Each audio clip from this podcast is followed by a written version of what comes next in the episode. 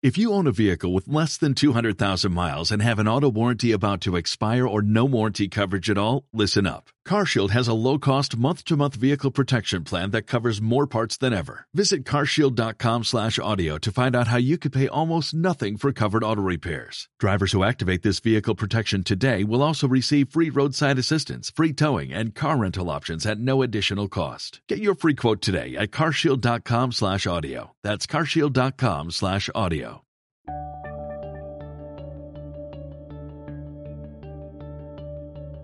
Buenos días, buenas tardes y buenas noches. Esto es 00 Podcast, episodio 00151. Mi nombre es Gerardo Mi nombre es Tomeu. y levantando o no el país, nuestro amigo y compañero Jesús, eh, que hoy también creo que estaba en Barcelona disfrutando de una tarde soleada. Qué bonito. Que también. Nosotros estamos disfrutando de una tarde soleada en, en Mallorca, en Palma en concreto, en, en su capital.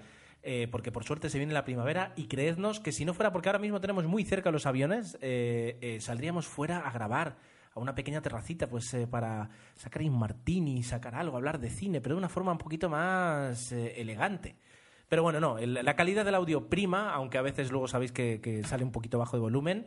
Y hemos decidido grabar aquí, en el interior, ah, donde al fin y al cabo, donde estén tus amigos, tienes tu felicidad. Y como estamos entre amigos, somos felices. Yo ya no puedo añadir nada, con lo cual voy directo un poco a lo que sería la, el guion de este ¿A episodio. lo que sería o a lo que es? O a lo que es. Bueno, como siempre, tendremos nuestra quincena. eh, luego, desgraciadamente, hoy eh, nuestra sección Cine Muerto tiene un especial protagonismo. Debemos decir que estuvimos a punto de dedicarle un podcast entero, porque Casi, eh, casi. es tan extenso que yo creo que eh, va a dar tiempo para que tome. Bueno, yo iré al baño, me tomaré una Coca-Cola, quiero decir, va, va a dar tiempo el, el cine muerto de Tomeu está, está en este podcast. Luego haremos referencia pues, a un par de trailers pues, que ya nos están abriendo boca para ese cine que se viene.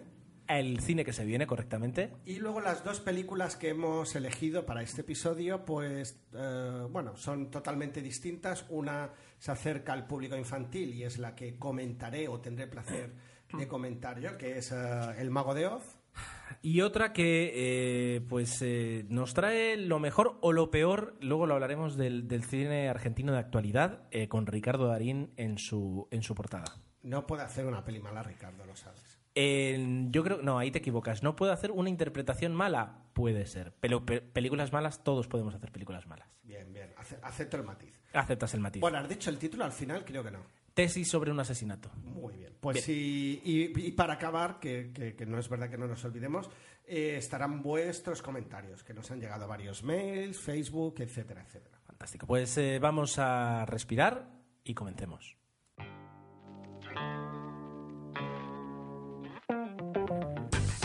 Y rompiendo una tradición eh, que es habitual en la que Tomeo pues suele hablar primero de su quincena eh, bueno pues nos hemos tomado tiempo suficiente pues para tener unas cuantas películas e incluso alguna que otra que nos la guardamos para por futuros podcasts eh, porque bueno al fin y al cabo no podemos estar extendernos tanto con, con tantas películas así que bueno nos dejamos una pequeña reserva pero aún así pues eh, hemos tenido tiempo para ver unas cuantas películas eh, y esta vez voy a empezar yo por una vez que tengo películas de las que hablar pues voy a empezar yo antes voy a comentar sobre un par de series, es decir, Uy. estoy viendo la cuarta temporada de Community. Eh, una cuarta temporada que parece que va a ser la última, salvo excepción. Y Oh. no, no eh, diré que me disgusta, pero bueno. Dan Harmon ya no está al frente del proyecto, que es el creador de la serie, pues no está, no está al frente del proyecto En la cuarta. en la cuarta temporada. Y es una cuarta temporada eh, extraña, como todas las temporadas. Bueno, sobre todo como ya a partir de la segunda y media ¿no? de, de- de Community. Pero bueno, está, está dando unos giros bastante interesantes y, y están consiguiendo hacer la, la- la serie interesante. Eh, lo que valoro mucho de Community, y ahora el otro día estuve viendo otra vez los primeros episodios, es que ha pasado de ser una serie muy convencional, con bromas convencionales acerca de el guaperas, la chica guapa y, diferentes personajes, eh, han ido asumiendo eh, que, no, que no pueden es, constantemente sacar el repertorio de argumentos eh, típicos de las comedias que se ponen en marcha una y otra vez en cada, en cada sitcom, sino que aquí poco a poco han ido derivando y llega a ser casi casi una metaserie eh, y lo hace interesante. La verdad es que mm, ¿O est- no? estoy pendiente de ver el último episodio que han utilizado marionetas, puppets, digamos, para, para hacer el capítulo y, y- y me gusta el que una serie se atreva a, a meter animación, animación de 8 bits, eh, animación con muñecos y ahora, eh, ¿cómo se dice? Puppets, en marionetas en, en- en su propia serie. Eso, eso es lo que me gusta de Community. ¿Puppets o Muppets? Es que el puppet, eh, si no voy mal, es marioneta en inglés. La típica marioneta, así digamos, que Pero pones no la mano. ma- ma- No, no tiene nada. Map- Los Muppets, la famosa. eh, mano en inglés es hand. O sea, olvídate, no tiene nada que ver con ma. Ahí lo que no sé es por qué. Va da igual, whatever. Esto no, es lo que importa. Y una serie que he visto un poco forzado, digamos, la he visto en casa. eh, Vas a atrever. no, es que lo voy a decir. The Walking Dead, que todo el mundo, oh, The Walking Dead. Es que, eh, yo he visto ya la segunda y la tercera temporada con más o menos atención, perdiéndome algún capítulo, pero bueno, más o menos tal. Que serie en la que, quiero decir, lo- los, los zombies caminan lento y la serie también, ¿eh? O sea, es decir, eh, pasa en una temporada lo que en otras series pasa en tres capítulos. Yo. Es verdad que tiene muchos episodios Lost, sí, es cierto. Claro, pero es una. Perdón, es una serie de, de 14 episodios. Si tiene- 16 al final esta temporada. Sí, claro, 16. Si de 16 tiene 10 episodios, digamos, de relleno, eh, se queda con 6 episodios donde hay algo de lo que hablar. Estoy de acuerdo en que tiene mucho relleno. No sé si ya llegamos a 10 episodios, pero eh, se han entretenido ah, y han alargado una tercera temporada, no sé por De qué. relleno. Eh, una tercera temporada hasta la saciedad, eh, poniendo mucho relleno. No, no ha sucedido prácticamente nada. Nada. Hemos estado todo el tiempo en la prisión y en, la, en esa especie de república de Ikea y, y no ha pasado nada más. Y el final a mí es verdad que me ha decepcionado porque es lo que le comentaba antes a una de nuestras habituales del podcast, Susana, que, que ha acabado como un episodio, no como una temporada. Y ojo, no es lo mismo acabar un episodio que sabes que la semana que viene va a seguir que acabar como, como una temporada que tienes que darle, tienes que dar algo. Yo lo que echo de menos en The Walking Dead es que ah, se dieron explicaciones al final de la primera temporada un poco de todo lo que había sucedido en esa especie de holocausto y eso ya se ha olvidado. Nos vamos a centrar en las relaciones humanas y en cómo los humanos, y, ya sabemos eh, el juego que estáis haciendo, lo entendemos y lo hemos entendido hace ya 10 episodios o 20, de que los humanos somos peor que los zombies, pero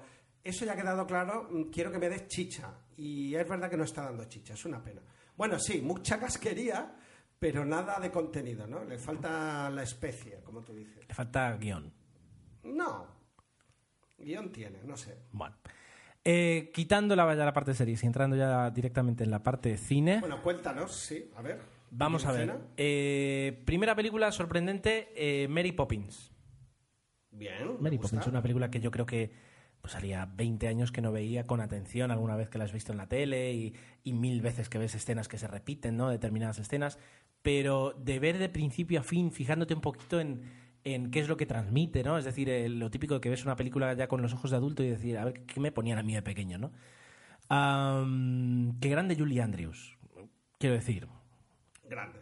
Qué grande Dick Van Dyke, también, ¿no? Grandísimo. Eh, y qué grande la, la- la capacidad de hacer una película muy sencilla. Quiero decir, ahora tienes que hacer un musical parecido. uf, O, por ejemplo, tienes que hacer una película para entretener niños y adultos y tienes que sacar unas crónicas de Narnia, gastarte 40 millones en efectos. Yo creo que fue en su época una producción grande, porque eh, mezcla además imagen, eh, imagen real y dibujos animados. Y eso en, es- en- en esa época debía ser, debía ser caro. Eh, O sea, sencilla, sencilla no.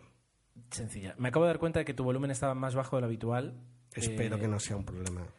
Se te escucha. eh, El hecho de que esté más bajo hace que se te escuche menos. O sea, que me trampees en el episodio lo entiendo, pero que ya me boicotees el audio es ya lo último, Gerardo. Ahora es cuando no tienes que gritar, ahora justamente. Justamente. ¿A- Vale. ¿Alguien habrá saltado desde su cama o desde el autobús? No, O- no, no, o- no, no creo. O hay gente que tenemos constancia que nos está escuchando yendo en bici, eso no se hace. Tenéis, podéis tener un accidente. Sí, está. Pr- primero os pueden multar. Sí. A ver, vamos a empezar. Vamos. Os agradecemos que nos escuchéis incluso bajo el peligro de un accidente de tráfico. O sea, o yo os agradezco que os juguéis la vida, pero no lo hagáis. Pero es mejor, hay, hay momentos más tranquilos en los que poder escuchar el podcast eh, y donde pues eh, no necesariamente te tomen por loco. Así que Yo estoy gracias. orgulloso, Gerardo, de, de- de la capacidad que tenemos de derivar de un tema a otro y de no ir al grano. Estamos hablando de Mary Poppins, que yo creo que es cara, pero bueno, es igual. Es verdad que en cuanto a argumento, ¿no? La premisa, que yo supongo que es lo que debías querer Bueno, decir, pero no- es relativamente sencilla. No, más, que, más que el argumento, la verdad es que el argumento es, es interesante. Es decir, el hecho de que de repente llegue, pues eso, una, una niñera que, que es mágica y que eh, convierte la vida de los niños eh, en algo mucho más feliz, transformando a la familia. La verdad es que eh, el argumento, se ha visto así, dices, Los padres han de dedicar tiempo a sus hijos. ¿no? Es sí. decir, hay un padre que, tra- que trata muy mal, una madre que le falta que atención. ignora, no, que no ignora- maltrata, ignora. no, por eso yo decir que, que trata mal, no que maltrata, que trata mal. Eh, y todo eso en realidad el argumento dices, ostras, aquí quiero decir, Julio Medem te hace, te hace una película aquí bien chula. Un drama, un drama. Un- imagínate esto en manos de Haneke. De Haneke, exacto, pero tenemos un plano, un plano fijo durante 35 minutos. Puede ser espectacular. Pero me refiero a, a la naturalidad y a la simpleza con el que se lleva el argumento. Ah, vamos a pasear, vamos. De repente hay pingüinos, hay pingüinos. Quiero decir, se- y, y saltamos en un cuadro y vamos a. Es y que ya es está. fantástica, sí, y, es, sí. y es muy bonita. Aparte de que la banda sonora está muy bien y que, y Muy que Julie pegadiza. Andrews, Julie Andrews es espectacular. Eh, curioso que, que o sea, si la veías en inglés perfecto, pero en castellano doblaban todas las canciones, cosa que ahora por suerte ya no se hace. Por suerte, pero estaba muy bien doblada. ¿eh? Yo, yo he visto las dos versiones y he disfrutado con las dos. Ya, ya, ya, ya. Pero por Y- suerte ahora ya no lo hacen. No, y voy a decir algo a favor de mis hijas, y Gerardo va a estar muy contento, y es que cuando yo tenía eh, la posibilidad de tanto ver eh, esta como la otra, eh, Sonrisas y Lágrimas, eh, darle las dos opciones a las niñas, y siempre preferían la versión en inglés sobre la castellana. Normal. O sea, se daban cuenta de que era mucho más real y la preferían. Me sorprendieron y dije, jo, digo, mira, si a los niños les dan nocilla, pues comen nocilla todo el día. Es la ventaja y, y- y es normal. Así que por, por esa parte me alegro. Bien, la cuestión. um, Mary Poppins, eh, película muy recomendable para 10. ver eh, si no la has visto hace tiempo. Y antes de que entre a hablar de los Juegos del Hambre, eh, nos acaba de llegar una petición eh, vía Twitter. Esto es como, como en los... eh, ¿Cómo se dice? Como en los... En los programas de, televisión y de radio de, Emilio diciendo a ver si enviáis un saludito a mi señora hijo pues eh, desde aquí va, desde tu podcast de cine preferido, Emilio, un saludo a Rocío y a Emilquito. Y de paso, el bonus es que, por supuesto, también le vamos a dar un saludo a la preciosa Isabel, que es tu hija. Eh, y ya sabéis, amigos, si queréis más peticiones de música, canciones o de lo que queráis, 91, no, da igual, es decir... eh, Bueno, aprovechamos para meter la cuña de que él escucha el mejor podcast de cine y nosotros escuchamos el mejor podcast sobre la actualidad de Mac. Y como dijo el señor Lobo, vamos a dejar de... Bien. Vale, venga, los Juegos Sí, del Hambre. se supone que lo estará escuchando el niño también. Los Juegos del Hambre. Eh, película interesante. Película de Jennifer Lawrence que, que, la verdad no se, habló mucho en su momento de la interpretación en, en esta película. Eh, yo a Jennifer Lawrence tengo que decir que la descubrí en Silver Linings Playbook. Interesante, la verdad es que me ha gustado la forma que tiene de, de- de interpretar y la, esta, digamos, naturalidad que de alguna forma le aporta al personaje, poco, muy poco recargado, es decir, si directamente pues eh, lo, lo que es es lo que hay, eso me ha gustado. Y la película en, en general me ha gustado, es una película de acción, te crea un, pequeño universo de ciencia ficción, no olvidemos que es de ciencia ficción, eh, que tiene sus cosas más rimbombantes, cosas más estridentes que te chillan más o menos, pero que en, en ningún momento te, te- te sobran o te saturan. No, no. La verdad es que no. también, sí. Eh, tal y como está montada, montada la trama, la acción, así como se va desarrollando, eh, sí puedo entender eh, que sea un poquito eh, enfocada hacia el público juvenil, pero no tanto como le llegué a leer en un tuit de eh, esto es la nueva saga Cre- Crepúsculo. No Ni mucho menos. eso, es decir, para nada. eh, Crepúsculo es, digamos, es Crepúsculo por Crepúsculo en sí, y aquí no, aquí hay una intención de, de, pues, de contarte una acción y, y de contarte un- una historia. La verdad es que la disfruté bastante eh, y, y me he quedado con ganas incluso de ir al cine a ver la próxima eh, que se estrena a finales de año, creo que en Sí, en noviembre. Ya, sé, ya he visto incluso el póster Bueno, y el tráiler estará al caer. En breve. Bueno, en breve, sí. Eh, Ramón seguro que Ramón Rey seguro que sabe exactamente cuánto y ya tiene un contador que descuenta los días y las horas para ir a ver.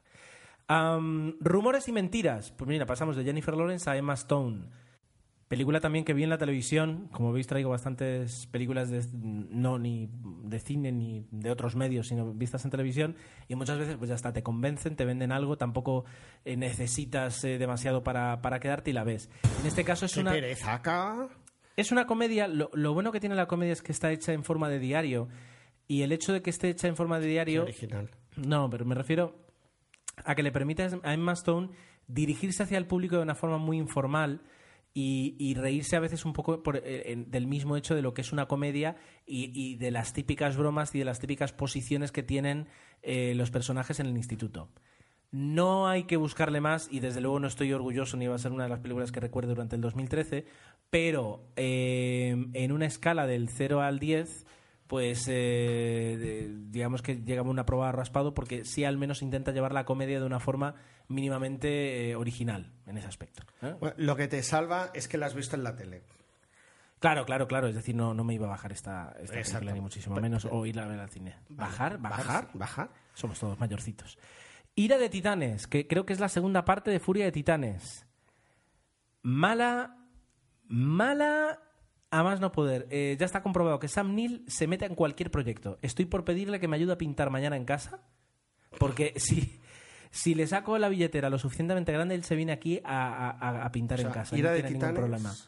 Ira de Titanes es, o sea, la película sobre la mitología griega en la que, que si Zeus, Poseidón, Perseo, etcétera, etcétera. Eh, Perseo es el mismo chico que, que el de Avatar. que- luego está Rosamund Pike haciendo de Andrómeda. Quiero decir, es una locura, es una, es una barbaridad de película que no tiene ni pies ni cabeza. Y, y- y no hay más. Es la acción por la acción, la tontería por la tontería. No, no, no merece la pena dedicarle 20 segundos más, ni siquiera eso. Bien, me parece bien. La guerra de Charlie Wilson, una película de Andrew Nichol con guion de Aaron Sorkin, que eso a veces lo olvidamos, pero el guion es de Aaron Sorkin y merece la pena ya solo verla por eso. La volví a ver el otro día eh, y me dejó muy, muy, muy... Mejor que la otra vez. Creo que no la pusimos tan bien. La, la La- yo sí, vez. ¿eh? Yo sí. O sea, Mm, hablamos... A nivel, ahora, ahora ya perdonar por aquí meter la cuña taquilla, pero a nivel de taquilla es verdad que no fue tan, tan exitosa como otras. Bueno, ahí... Y a mí la película en sí tampoco, pero bueno. Ahí ya no entro. Pero bueno. Yo he disfrutado mucho con la inteligencia de la película, eh, los personajes, que son personajes muy interesantes. Eh, Philip, Seymour, eh, Philip Seymour Hoffman, Hoffman, sí. está de Oscar, Siempre está bien este chico. pero en esta película es, es especial. Es decir, eh, eh, yo creo que es uno de sus mejores personajes más carismáticos en ese aspecto.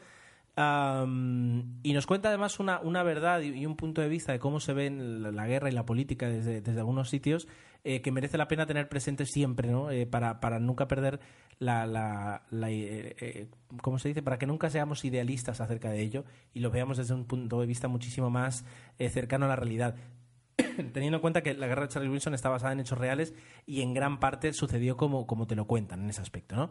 Entonces, película que merece la pena ver eh, y que, aunque está contada con tintes de comedia en algunos puntos, eh, Tiene más mala leche, entiendo la película. No, y que de- debería- En el buen sentido lo digo. ¿eh? Debería estar en, en nuestra, en nuestra, ¿cómo se dice? En nuestra, mm, eh, la balda no, ¿cómo se dice? Estantería de películas eh, políticas. Nuestro fondo de armario. Nuestro- no, nuestra sección de películas Deberíamos hacer un especial de cine político porque creo que es un tema que nos gusta a los dos. Puede ser. Y puede quedar muy bonito. Puede Mira, ser. Tenemos que buscar eh, títulos o si nos queréis sugerir títulos, a mí se me ocurre, por ejemplo, 13 días, JFK. ya hablamos de ella. JFK no. pero- JFK no, eh, esta, la guerra de Charlie Wilson eh, y en realidad muchas más, lo que pasa es que habría que ver. Primary Colors, creo. Por ejemplo, también. Eh, Bobby, También. Pero bueno, estas se alejan un poquito de- del cine político para entrar ya en el cine, digamos, biopic de personajes políticos, ¿no? En, en ese aspecto. Eh, como J. Edgar, etcétera, etcétera. Pero bueno, la verdad es que un- un- un- una, buena, una buena película que, puedo recomendar. Podríamos aprovechar que hablabas de biopic y no entra dentro del cine muerto, pues el fallecimiento de Margaret Thatcher, Margaret Thatcher, y es aprovechar también para existe la película, pero que no nos gustó, protagonizada por Meryl Streep. Digo, supongo que estaría aún más de actualidad esta película Bueno, si se hubiera fueron muy rápidos, es decir, Canal Plus la programó la misma noche. la misma murió. noche. Es que yo digo, cuando vi la noticia, digo de cajón que la van a poner en algún lugar, evidentemente el plus. Ah, La verdad es que sí. Al ser tan reciente, los derechos supongo que están más caros o restringidos. Luego, a- eh, sobre ese tema hay una película que se llama, ¿cómo era? Fuego en, Fuego en los ojos, o ah, lo- ah, os lo voy a decir el título, que hablaba un poquito de, de la guerra de las Malvinas, pero desde el punto de vista argentino y de cómo se trató, o, o mejor dicho, no se trató bien para nada a los, a los eh, soldados que iban a la, a la guerra de las Malvinas y de cómo se les se les eh, Pues maltrató directamente. Así que ahora os diré, Fuego en el cielo, ahora, ahora os voy a decir el, el, el título porque sí que merece la pena pues contrastar ¿no? un poquito ya que en la película ya que en, en la película de Margaret Thatcher sí aparece ah, durante, durante pues, una parte de la película, eh, lo, que, lo que significó la guerra de las Malvinas, pues para tener ah, Iluminados por el Fuego, del 2005, con, con Rubén, Rubén. Merece la pena. Curioso porque cuando venía de camino, escuchando la radio a, a un- una chica que te encanta, que es Julia, Julia Otero, eh, iban a hacer un especial sobre canciones dedicadas a Margaret Thatcher y que todas eran obviamente negativas. ¿no? Dejó una gran huella, más en negativo quizás. Personaje controvertido. Pero bueno, Sí, sí. no es un podcast de político, así que Evidentemente. vamos sí a hacer una pausa porque ahora ya digo, es decir, tienes tu momento, es tu momento, es Vodafone, perdón, es tu momento, es Tomewet. Vamos a ser prácticos y voy a seguir el orden en el que he ido colocando eh, las películas, que creo que es el, de, el mismo orden en que las he visto. La primera es una película musical, dando la, no- dando la nota Pitch Perfect, Ajá. una película que yo pensaba que iba a ser, eh, y la vi por, sobre todo por la, la niña mayor, eh, que iba a ser un rollazo, y la verdad es que me gustó bastante. En el, en el sentido de que está entretenida, es, eh, bueno, es un grupo de chicas que están en el colegio, o en el colegio mayor, o donde sea, y que forman un grupo de capela. ¿no? De cantar, Ajá. de a capela, perdón. Es que en, en Palma tenemos un grupo que se llama Capela y por eso confundo. Estaríamos hablando de un De. Glee Club. o Sí, sea, un Glee. yo pensaba que era algo más tipo Glee, pero sí que van un poquito más, bueno, viene a ser una imitación evidentemente de Glee, pero ah, con canto a capela. Entonces, ah, lo que está muy bien currado y es fantástico, y obviamente la miscelánea de estilos eh, y juegan muy bien con canciones del pasado y del presente, son los números musicales, eh, en este caso a capela, que están muy, muy conseguidos. Y la película mantiene un buen ritmo. Yo la he llegado a ver por culpa de las niñas y porque tal, tres veces, tres veces entera. Y debo decir que no me ha molestado. Y las he visto en, en diferentes situaciones, pero la película está, está divertida. Sale, creo que la protagonista principal es una, es una ex de, de Crepúsculo, que hace un papel secundario, y aquí está de absoluta protagonista, que es Anna Kendrick, que... Bueno, Anna Kendrick, eh, que también, sí, aparece en Crepúsculo, es personaje, es, es actriz de la, de la factoría Disney y nominada al Oscar por Up in the Air. Esa es la chica joven de. Air. Pues que está muy bien, que, que efectivamente la chica de Apindier, pues encuentro que es una actriz que le da, perdón ahora por la, mil vueltas a la protagonista de Crepúsculo. No, no es eso, pero está simpática. Yo creo que es una de estas actrices que se van a sentir cómoda dentro del género de la comedia romántica y la vamos a ir viendo bastante. Vale. Y, y la verdad es que yo la recomiendo la película porque me lo pasé muy bien, pero Pero- plana, plana, pero los números están muy currados y el número del final, eh, aquí hay una especie de lucha entre lo- el grupo masculino y el femenino y hay un pique que, que también está en los números musicales. Los dos números finales para mí son fantásticos. Los podéis pillar seguro en YouTube y vale la pena ver la película solo por los dos números finales. Divertidísimos. Acabas de describir, yo te lo te aviso por si la Glee. quieres ver, Glee. Sí, Es una serie plana, plana de instituto. No, la- la- Lo digo porque a lo mejor a tu hija eh, le puede Sí, interesar verla. luego la primera temporada la vi con ella y la verdad es que nos divirtió bastante. Y, y Glee, yo era crítico cuando tú me la recomendabas, pero es verdad que los números musicales son tan buenos que te hacen olvidar esa sencillez en el argumento. Pues eh, este es el mismo caso. Han hecho, han hecho una transformación de, de la serie, digamos, han conseguido coger el concepto de la serie, hacer una película que no tiene nada que ver con ella, pero ade- adelante, porque desde luego ha tenido bastante, bastante, bastante recaudación. Curioso. ¿Qué más? Bueno, pues seguí tu consejo y vi la película, ¿cómo era? La boda de mi mejor amiga. Sí, que es el, el, que el Bridesmaids. sí. Porque el título este juega con eh, la boda de mi mejor amigo. Me da mucha rabia que hagan eso para captarte y, y- y creo que desvían siempre la atención de lo que puede ser la película realmente. totalmente. Además no les importa luego, es decir, puede ser un dramón y, y el, público ha confundido. Y yo bueno. creo que si pones, y además lo hemos comprobado y alguna vez hemos hecho la broma, incluye la palabra boda en un título y parece que es un reclamo para ir corriendo al cine a verla. Mm, estáis equivocados, traductores. Dicho esto, a mí no me gustó, a mi mujer le gustó menos, me pareció muy convencional, el humor es verdad, la famosa escena de los trajes, de la más escatológica, está divertida. No digo que no me gustara, no, rectifico. Mm, Me esperaba otra cosa, Ajá. pero al fin y al cabo es una comedia romántica, un poquito más gruesa que, que otras, pero es lo mismo. vale, no, no diré que... A mi mujer no le cautivó y yo acabé de verla por aquello de... Digo, venga, voy a ver cómo acaba. Y, y si empieza más, más original, el final es muy, muy convencional. Pero bueno, está... Bueno, está entretenida, lo que es la pero pff, no sé qué decirte. Me esperaba otra cosa. Claro, habíais hablado tanto que digo, a lo mejor sí que Mm, No, a lo se mejor- sale un poco, pero bueno. Hemos pecado por demasiadas eh, por darle No. demasiadas expectativas. Una que tenía ganas de ver, se estrena ahora hace muy poquito de reciente estreno en DVD, es la, la última aparición, no dirección, sino aparición de Clint Eastwood Ajá. en el cine. El director es Robert Lawrence y, y es un habitual eh, colaborador o brazo derecho de, de Clint Eastwood en las películas de Clint Eastwood. Yo me imagino que por eso Clint Eastwood decide hacer esta película.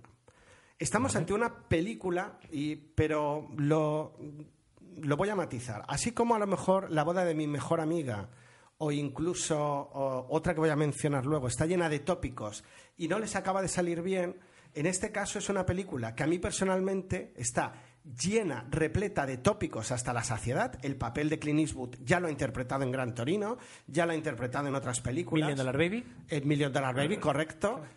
Pero te gusta, te sientes cómodo viendo. ¿Por qué? Porque tienes a Clint que lo hace bien. Además, con el doblaje de la voz ya desgarradora que tiene Constantino Romero, que yo creo que pasó una mala racha. Creo que lo operaron o tuvo un problema serio de salud y ha vuelto otra vez a, a- los escenarios y en este caso a grabar y se le nota pues que ya ha perdido la voz que tenía antes. Igualmente está fantástico doblando a Clint Eastwood. Tenemos a Amy Adams, que Amy Adams la dejas y, y- está fantástica siempre. Y a un Justin Timberlake pues que, que también está convincente. Es una peli de amor romántica con el personaje del padre típico padre duro que dice tacos, que está siempre de mala leche y que es un descubridor de nuevos talentos. Pues todos los tópicos habidos y por haber, pero que a mí la película me entretuvo. Y además sabes de, y ahora va a pasar esto, y pasa y te gusta que pase. Y yo quiero matizar porque a veces hablamos de películas tópicas que no nos gustan Me recuerda. y aquí hay veces que funciona. me aquí recuerda, funciona. me recuerda a, a lo que hablamos en su momento de Gran Torino. Que Sí. dij- dijimos, es una película que podríamos encontrarnos eh, un- cualquier sábado por la tarde en Antena 3. Efectivamente. Que para los que no veáis Antena 3 o no la tengáis en vuestro país, eh, Antena 3 los sábados por la tarde pues siempre te ponen esos dramas de que si un secuestro de un hijo, de que si una enfermedad, de, es decir, películas de estas de dramón que te pueden atrapar y pierdes la tarde del sábado, eh, porque luego ponen otra. Eh, Bueno, pues Gran Torino podía haber sido cualquier película de este tipo, pero eh, el hecho de la mano de Clint Eastwood y, y unos pequeños detalles hace que estén por encima. No, no es los puentes de Madison, de acuerdo. Pero que tampoco, tampoco necesitas eso para, para disfrutar de, la película. Lo has explicado bien, exacto. No, no es un y además creo que en taquilla no tuvo mucho éxito. Eh, Perdonad que me refiero a la taquilla, a veces lo utilizo como baremo nada más. No, no es que una película muy taquillera no quiere decir que es buena y me remito a Amanecer. Y, y una película poco taquillera no quiere decir que sea mala, porque he visto grandes películas que no han recaudado y que son obras maestras. Dicho esto, seguimos para adelante. Ah, ahora voy a volver un poco al cine infantil y luego con El Mago de Oz espero ya explayarme mejor. He visto dos películas, una de ellas, en, en este caso en, en estreno en DVD, que es El origen de los guardianes, una película de DreamWorks Animation, pues que luego lo voy a explicar mejor cuando hable en El Mago de Oz. Recoge un poco los, eh, los, una serie de leyendas de, la imaginería o, o no, de pues lo que puede ser... eh, el, ¿cómo era? El señor Escarcha y... Es que ahora no me sale, el hada, el hada de los dientes, ¿no? Sí, es que ahí no, no te el hada de los dientes, el ratoncito, el conejo de Pascua, etcétera, etcétera, incluso Papá Noel, y convierten en una historia pues de superación y de aventuras. Está entretenida, está bien y, y está muy bien hecha, como todas las películas de DreamWorks. No sé, poco más. Eh, como siempre caen en lo en el tópico hacia el final, pero bueno, eh, intentan buscar una historia original y yo creo que engancha al público. Está por, eh, iba a decir por encima de la media para no repetirme. Me ha gustado más que otras, pero sin ser buena. Yo ahora, ahora mismo yo creo que, que estamos, estamos asistiendo a una transformación del, del- del cine de animación eh, en el que los que con una edad, pues eh, en mi caso, pues 15 añitos, en tu caso, pues también joven, 25 añitos, fuiste al cine por primera vez a ver eh, Toy Story, eh, pues eh, te animaste a, ver películas y a pensar que las películas de animación por ordenador que se hacen pues eh, también están orientadas de alguna forma al público adulto. Y cada vez más yo creo que nos damos cuenta de que el hecho de que se hayan gastado pues X millones y hayan sacado una voz de doblaje famosa, etcétera, etcétera, no convierte eso en una película mínimamente visible con interés, eh, a no ser que ejerzas como padre, eh, por parte de un adulto. Y que hay películas que sí, mm, la verdad, se me ocurre Paranorman, es decir, películas que todavía buscan sorprenderte con ello, pero otro tipo de películas eh, que, hay que dejárselas a los niños porque no, no tienen una riqueza en el guion como para poder atraerte. No digo que los niños se traen cualquier basura, pero que decir, yo también he sido niño y pues, era capaz de ver 60 veces el mismo capítulo de... Bueno, ahora con Community me da igual. Quiero decir ya me entendéis, ya me entendéis. Bueno, pues mira, mm, voy de menos a más. He visto Los Crocs, una aventura prehistórica. No tenía ninguna ganas de ir a verla porque no me atraía el tema de una familia prehistórica. Pero debo admitir, uh, es también de DreamWorks, curiosamente, debo admitir que me sorprendió gratamente eh, en el cine. Y sobre todo la primera parte, eh, por el esfuerzo brutal en la calidad de la animación. Hay, unas escenas que me dejaron con la boca abierta. Mira que es difícil que hoy en día el cine te sorprenda, pero unos planos, unos dibujos muy, muy logrados. El cine de animación ya está en plena y absoluta madurez. Es capaz de hacer todo o casi todo. Y si eso lo, luego lo combinas con una buena historia, creo que, es lo que tú dices. Podemos estar ante eh, una gran película y una película de 10, una película que deje huella, como puede ser Tony Story, en la que todos hemos disfrutado. No es el caso de The Cross igualmente. Yo creo que está muy bien hecha. A mí me entretuvo, me divirtió, me reí. Bueno. Muchísima acción, eh, que es lo que criticó uh, Nalaya, mi hija mayor pero la verdad es que a mí me, solventó. Fui de mala gana. Eh, era una tarde de sábado que habíamos planificado ir a... Estaba soleado, pero de golpe porrazo se puso a llover. Y las niñas, vamos a ver de Cross de Cross. Y digo, bueno, venga, vale. Y al final me lo pasé muy bien y me reí. Y me, y me logró sorprender la película. No tanto como la anterior. Entonces sí que la recomendaría sin ser tampoco esa película que estamos buscando muchos padres de decir, ah, pues mira, es la nueva Toy Story. No. Pero bien, creo que ah, es una peli convincente. Creo que. Ah, creo, creo, creo, creo. Que las dudas que algunos padres podáis tener, pues creo. no lo consigo, no consigo evitar el, latiguillo. Intentad ah, verla con ojos eh, de diversión y os la pasaréis bien. ¿eh? Yo creo que sí. Creo. Continuamos. Sí, sí, sí. Bueno, eh, y ya dejo para. Bueno, otra comedia romántica que he visto mala, mala, y voy a ser tan breve como tú con Furia de Titanes, es un buen partido. Gerard Butler. Sí, el de 300. Eh, y el de Postdata. Y sale también, bueno, varias actrices como Uma Truman, Catherine Zeta-Jones. No es suficiente para salvar la película. Está llena de tópicos que la hacen insufrible. He visto tres películas esta quincena, tres comedias románticas, La boda de mi mejor amigo, Em, perdón, la de golpe de efecto y un buen partido. Yo me quedo con un buen partido. Perdón, golpe de efecto.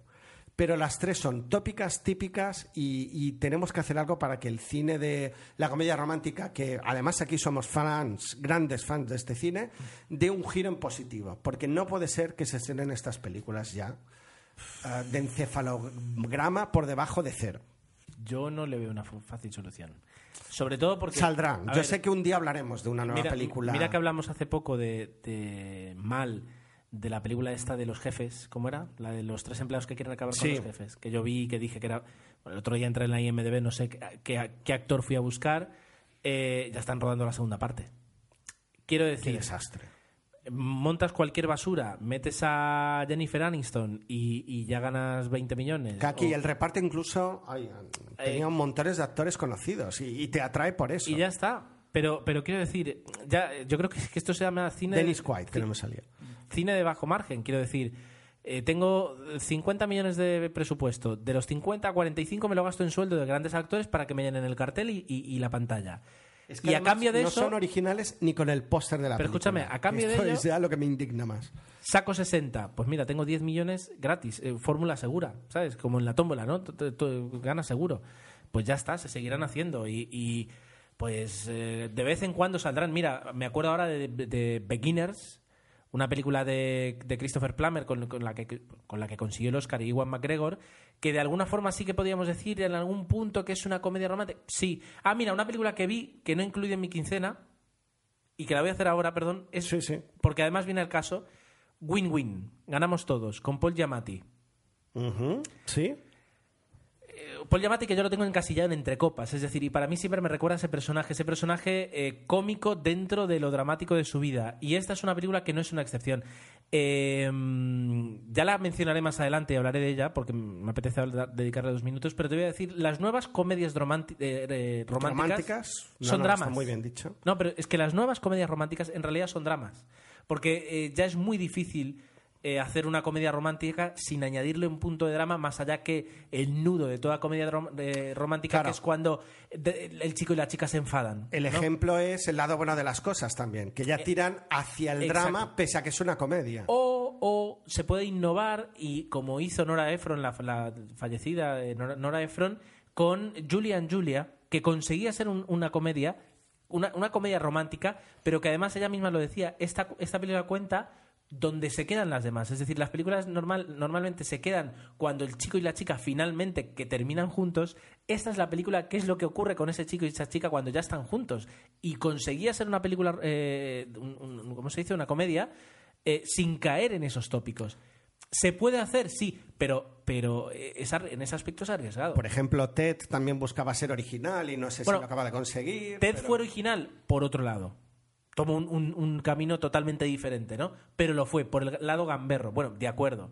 Es como mm, comedias puras como, como Resacón en Los Las Vegas. Lo consiguieron, pero que al En su final momento. luego ya han querido repetir esa fórmula y ya no. Ya no tienen gracia, pero en su momento algo pasa con Mary. eh, fue una comedia romántica, pero de muchísimo éxito, tirando por un humor absurdo. Eh, y escatológico. Entonces tenemos humor absurdo por un lado, gamberrismo por otro y un poquito de ideas. Se puede hacer, pero tampoco lo que no es quiero decir que, que entre eso y fichar a Jennifer, a Jennifer Aniston para que te hagan la pro- Gerard Butler hizo una película con Jennifer Aniston si no voy mal, la de cazar recompensas. No, Jennifer Aniston no, la chica, la rubia no era la de... No, eh, eso seguro que era Quiero decir que, que Ice. No, o- la rubia, la de cazar, era la rubia de... ¿Cómo se llama la serie esta? De Anatomía de Grey, si no me equivoco. Yo te digo que no. Pero bueno, quiero decir, tienes. ti- Ahora lo voy a mirar. Tienes, eh, tienes mil formas de hacer comedias malas y ganar dinero, y tienes algunas formas de hacer comedias buenas y arriesgarte a, perder dinero. Mm, Claro. Y, ahí en medio de todo esto, para mí estaría golpe de efecto, pues que intenta apostar por la calidad y por, la, por el drama, pero sin aportar eh, ningún tipo de originalidad a la historia, ¿no? Y- y bueno, yo creo que funciona en este caso. Y, y en otros casos no tanto. En el caso de un buen partido, al final hemos dedicado tiempo no a la película en sí, sino al tema, pero bueno. Eh, ahí queda vuestra opinión, a ver qué os parece, qué, qué comedias románticas actuales salvaríais. Yo es que es verdad que al final no hemos acabado de ver la de El lado bueno de las cosas y, quizá, y quizás sea esta un buen ejemplo. Pero bueno, para acabar, Al menos deberías verla. mi quincena ya rápidamente, eh, dejo para el final dos obras maestras del cine dentro de su género. Por un lado, La jungla de cristal, la original, la del año 89 creo, de John McTiernan y protagonizada por un Bruce Willis jovencísimo que empezaba a destacar en su carrera, que es magnífica de principio a fin, con un Alan Rickman que es un malo fantástico, lleno de matices, que, que no deja de sorprenderme en esta película, me encanta, y que yo recomiendo y ya estáis tardando si no habéis visto, porque no ha envejecido nada mal. Es una peli de acción pura y dura desde el minuto 16 hasta el final de la película, que es más de dos horas. Brutal. Eh, brutal. Esta es una obra maestra. Dime. Es, es como, es como volverte a, a subir a un deportivo en los años 70. Es decir, Ah. eh, en ese aspecto es, es puro. Es decir, y es una película de acción pura donde además disfrutas, donde además eh, no tienen que justificar muchas cosas que ahora y se se aporta al género, ¿no? Dándote el superhéroe que sufre y que recibe golpes. el super antihéroe. Exactamente. Él no quiere ser héroe y le obligan. eh, y luego es eso. Es, que Descalzo toda. Es que es fantástica. es fantástica, es fantástica. O sea, eh, high five. Sí, ahí va. Ay, ha quedado un poco así. Bueno, y la continuación, la segunda parte, que espero ver en breve, también está a la altura. Luego el resto, es verdad que ya no, no han bebido tanto, pese a que la tercera también repetía director. Bueno, y para acabar, eh, estoy estudiando inglés, eh, tengo que perfeccionar mi inglés, y me propuse, eh, me recomendaron, y me lo recomendaron muy bien, ver películas en inglés subtituladas al inglés. ¿Vale? Sí. Entonces digo, me voy a atrever con una eh, y, y el consejo es que veas películas pues que ya hayas visto y que el argumento no te supongan una dificultad para entender la película y, y al mismo tiempo de que aprendes poder disfrutar. Claro. Bueno, tomé la decisión acertada de ver Cadena Perpetua. No des golpes a la mesa. Perdón. Cadena Perpetua. Vuelvo a estar sin palabras. La he vuelto a ver por quinta, sexta vez y sigo llorando en el final. El corazón encogido. Espectacular. Esta película es que es una maravilla de principio a fin. La escena de las cervezas, la escena de- de- de- del final, de, de cuando la caja, de no sé qué, eh, todo, todo es una maravilla. Los que no la hayáis visto ya estáis tardando. Eh, de verdad que eh, vais a ver una de las mejores películas de la historia del cine. Yo la tengo dentro de mi top 10 porque eh, es una maravilla y Gerardo estoy seguro que coincide conmigo. Ah, y además, si la has visto ahora en versión original, llama todavía más la Más, atención. más, porque las voces son, son una pasada. Igualmente, hice la, pero muy, muy pocos momentos en la película, la trampa de volver a oír la versión doblada, porque es que no me enteraba, ibas pillando palabras y tal, y hay, y hay discursos que son magníficos. Ahora recuerdo el, el de Morgan Freeman al final eh, de la película, cuando lo llevan a la sala para ver si le dan, Uh, lo sí, rehabilitan o no, esa escena. La tuve que poner en castellano porque es tan intensa, tan buena, tan fuerte que, que- que bueno. No, y, el, y el maravilla. doblaje de esta película, hay que decirlo, es de, quiero decir, Es de los buenos, sí. Es de los buenos, es de los- está, está muy cuidado, así que no, no, vamos a, no vamos a decir lo contrario. Que llevamos tres horas de quincena, ¿no? Sí, no, Guay. sí, más o menos. Va bien, va bien esto. Bueno, eh, has acabado. He acabado. Has acabado. Bien, pues eh, vamos a, a respirar. Sobre todo, respira tú porque llega el momento del cine muerto. El cine muerto con tu Meufiol. Bueno, vamos a empezar por una de las, de las grandes eh, ausencias que ya tenemos dentro del cine español, que es la de Vigas Luna, un director eh, como la copa de un puño. Eh, es de esos directores que, que- que se atrevían a, a arriesgarse en el cine y además un polémico y, y que bueno que tiene grandes películas. Es el descubridor de, de dos grandes actores como puede ser Penélope Cruz y Javier Bardem en, en la película Cierto. Jamón Jamón, que, que ahora obviamente la televisión está siendo muy lista y está reponiendo varias de sus películas.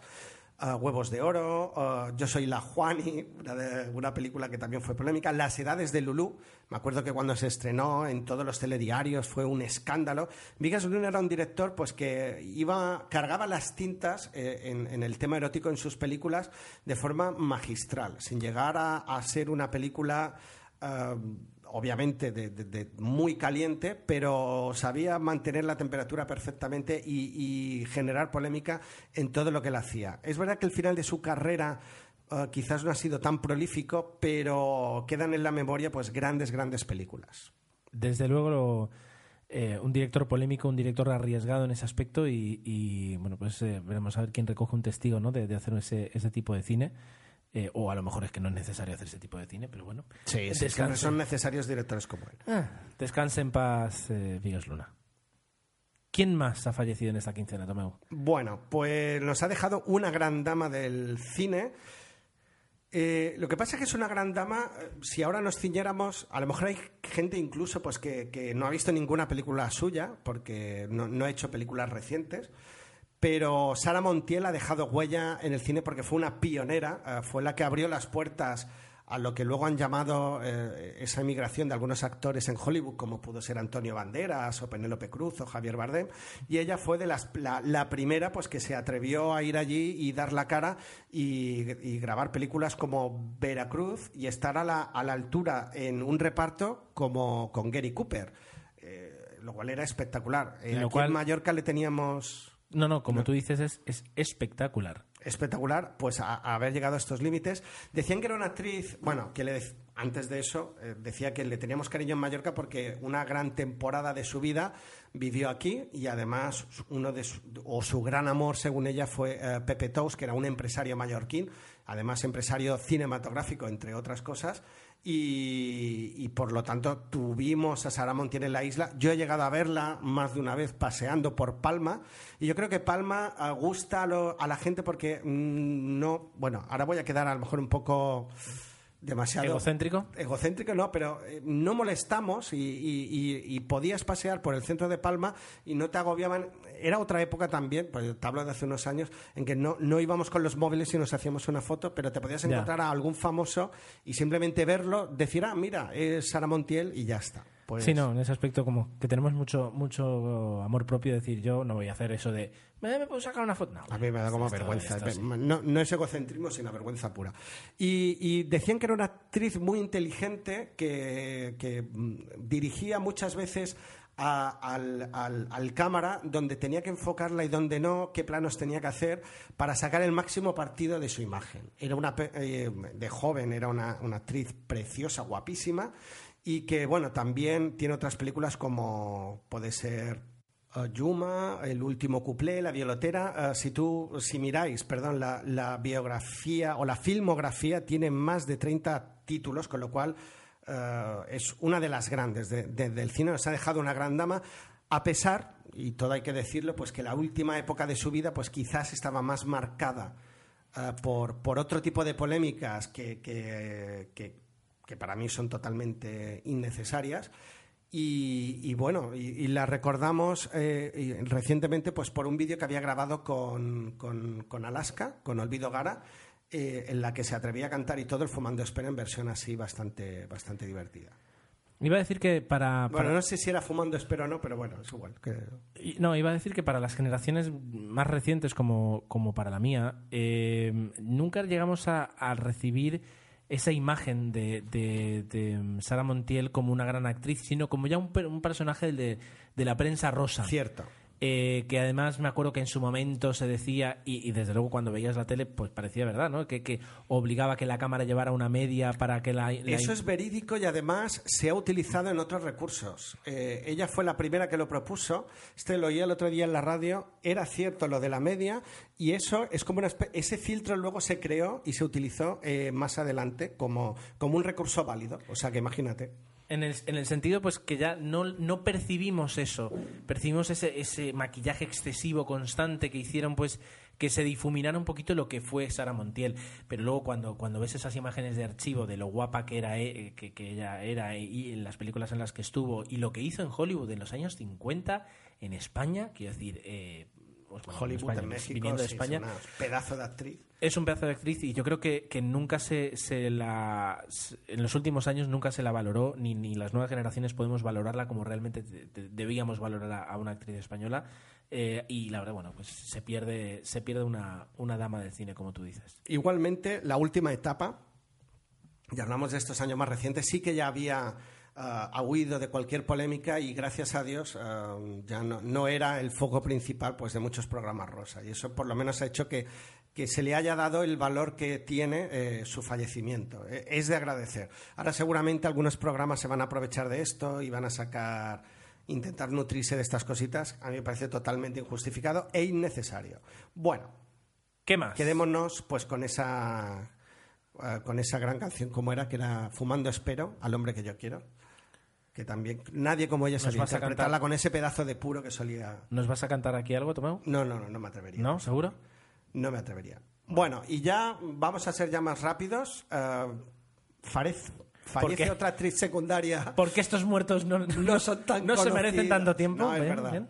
Maribí nos dejaba Maribí Bilbao, otra actriz pues que evidentemente no es actriz protagonista, como puede haber sido Sara Montiel. Ah, nosotros siempre nos gusta hablar de los secundarios porque consideramos que son los que ah, hacen que una película sea redonda. No siempre la interpretación de los grandes hacen que una película sea buena. Aquí nos dejaba Maribí que todo el mundo la recordará, estoy seguro, pues por la en la serie de Aquí no hay quien viva.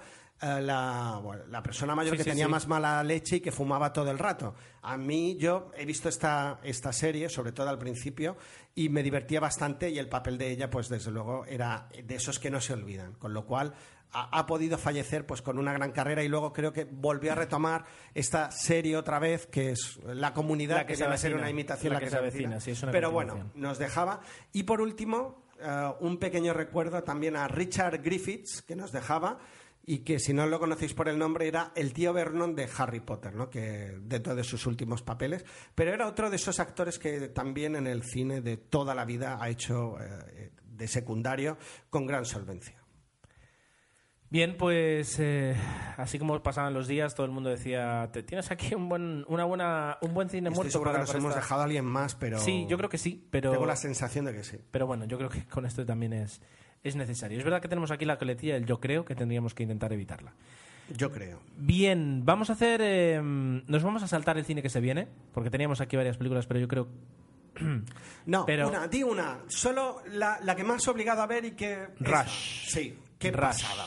Qué pasada. Eh, la nueva película de Ron Howard, eh, que se estrenará en, en, eh, en septiembre, que cuenta la gran rivalidad. de punta. Que cuenta la gran rivalidad entre los pilotos James Hunt y Nicky Lauda a finales de los 70 en, en Fórmula 1. um, y que parece que puede traer muy bien la intensidad de la Fórmula 1 y más de la, de la Fórmula 1 de entonces.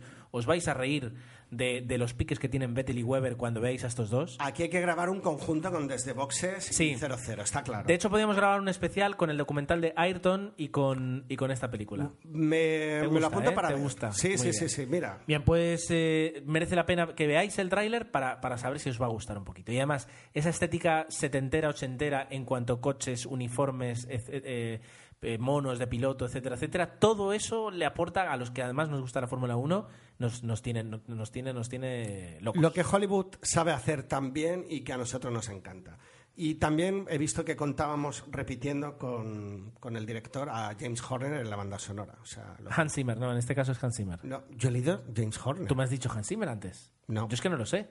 Tú me has dicho Hans Zimmer y me, y me has dicho... Ah, ah, no. pues puede ser. Qué mal. Pues estoy quedando fatal, pero es igual, ¿no? No te Ya preocupes. hemos cortado La varias gente- veces. Mejor no cortemos La ya. gente ya está acostumbrada. Está acostumbrada de mí. Bueno, mientras lo miras, tú tenías que mirar algo. Eh, no. Sí, de antes de la, sí, de la actriz de la película que Es, es. Jennifer Aniston. Vale, pues me he colado yo, perdón. Sí, sí. Y- Quiero decir, por eso te digo que la gente... No, no, no, pero yo soy humilde y lo admito, Gerardo. ¿Tú eres, hum- ¿Tú eres humilde? Sí, claro. Soy humilde Vale. hasta la saciedad. Vamos, vamos a hablar del Mago de Oz. Venga, venga.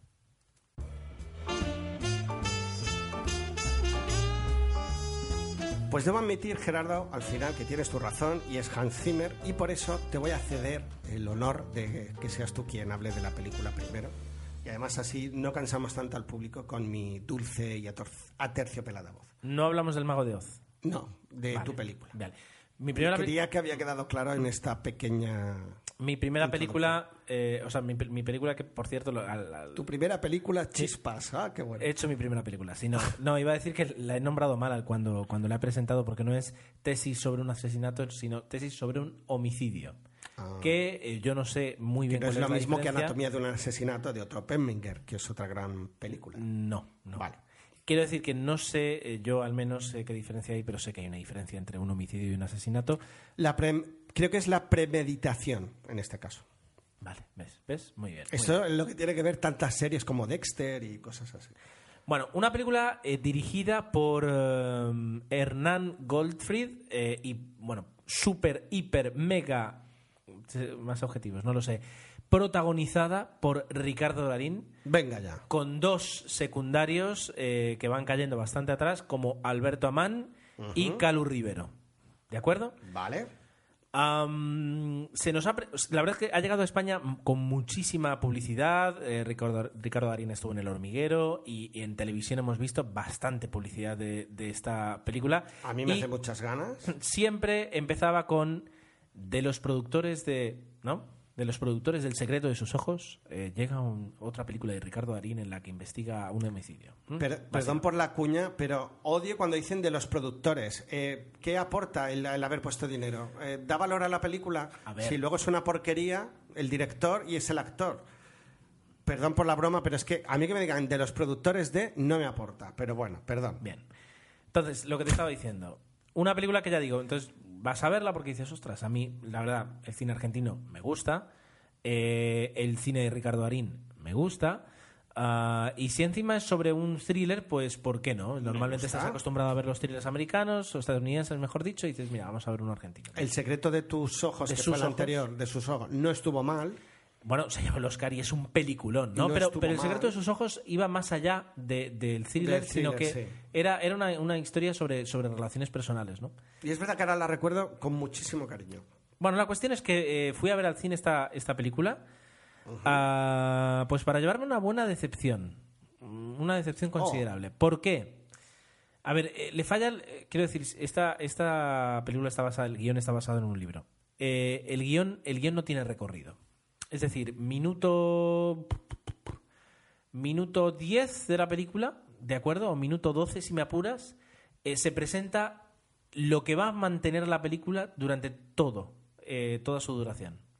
¿Vale? Y no hay un recorrido más allá de ahí.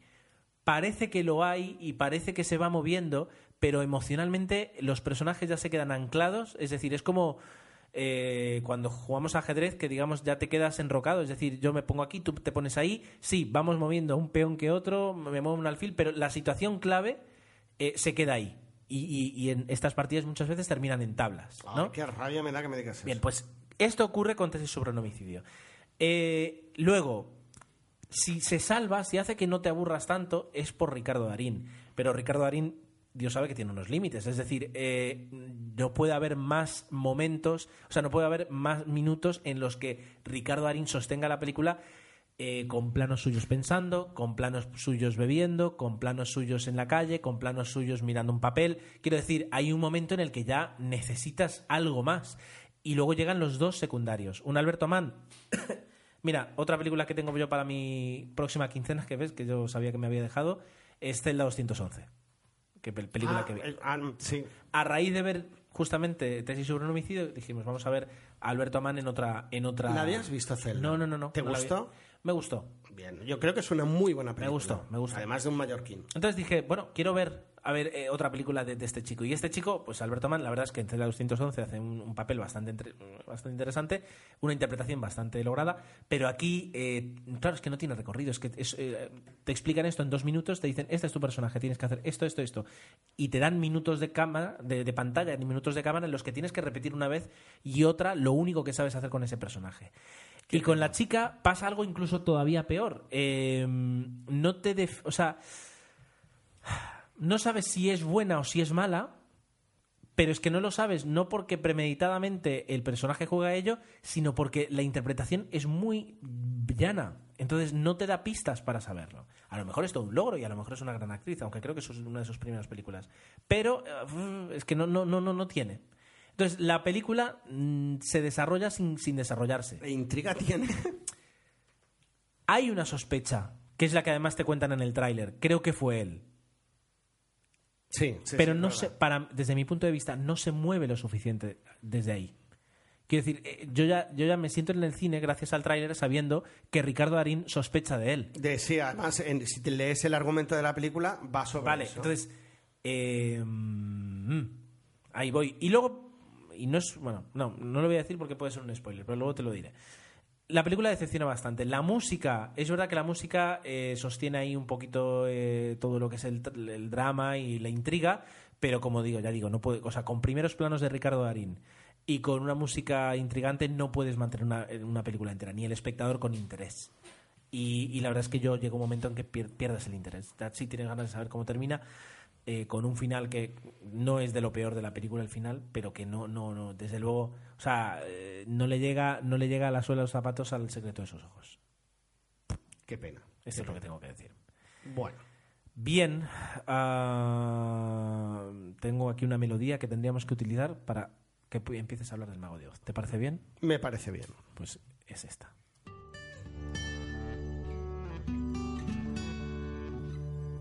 Pues sobre el mago de Oz, que es la película que vas a hablar tú a continuación, Tomeo. Bueno, Oz, un mundo de fantasía, por ser puristas. Well, whatever. Eh, yo apenas sé nada, apenas he leído nada de esta película. Tampoco es que me llame mucho la atención, pero sí tengo el interés de saber ah, hasta qué punto se han intentado alejar de la película original, hasta qué punto es un homenaje, hasta qué. Quiero decir. Eh, el Mago de Oz es un referente, un- además un, un clásico entre los clásicos, eh, y, y de repente sacar una nueva película eh, con todas las capacidades técnicas, tecnológicas que hay ahora. compa- Habidas y por haber. Quiero decir, eh, la posibilidad de, de- de alejarse del original es mucha, eh, pero no sé hasta qué punto lo han hecho. Y eso la verdad es que me llama la atención. Y además conocer también la- si la trama... Bueno, explícame la película, me voy a callar. Bueno, eh, lo primero que, que- que podríamos decir, y es interesante decirlo porque luego eh, es el peso quien lleva la película, es el director, es Sam Raimi. Que, que es un director solvente, que además recientemente nos ha dejado pues esa saga de Spider-Man con muchísima acción.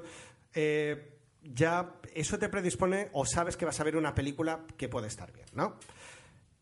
Han repetido el tráiler hasta la saciedad, es una producción en la que interviene Disney y eso ya hace que, um, quieras o no, um, va a ser una película que quizás ves el tráiler y dice va a dar mucho miedo, pero sabes que no es suficiente porque es una peli Disney y está enfocada claramente, ya no diré al público infantil, aquí sí que ya vamos al público familiar. Yo fui con la niña, con la pequeña de seis, Siempre digo la edad porque hay gente que a lo mejor empieza a escuchar ahora el podcast, no es que me repita, y, y- y quiero situarlo bien, ¿no? Tengo una niña pequeña, Paula, de 6 y Laia de 10. Está al límite, Paula. Una niña más pequeña de 6 obviamente se va a asustar con esta película y Paula dijo que en algún momento se asustó, pero la vio, se rió y le gustó. Yo creo que se lo pasó mejor con, con los Crocs.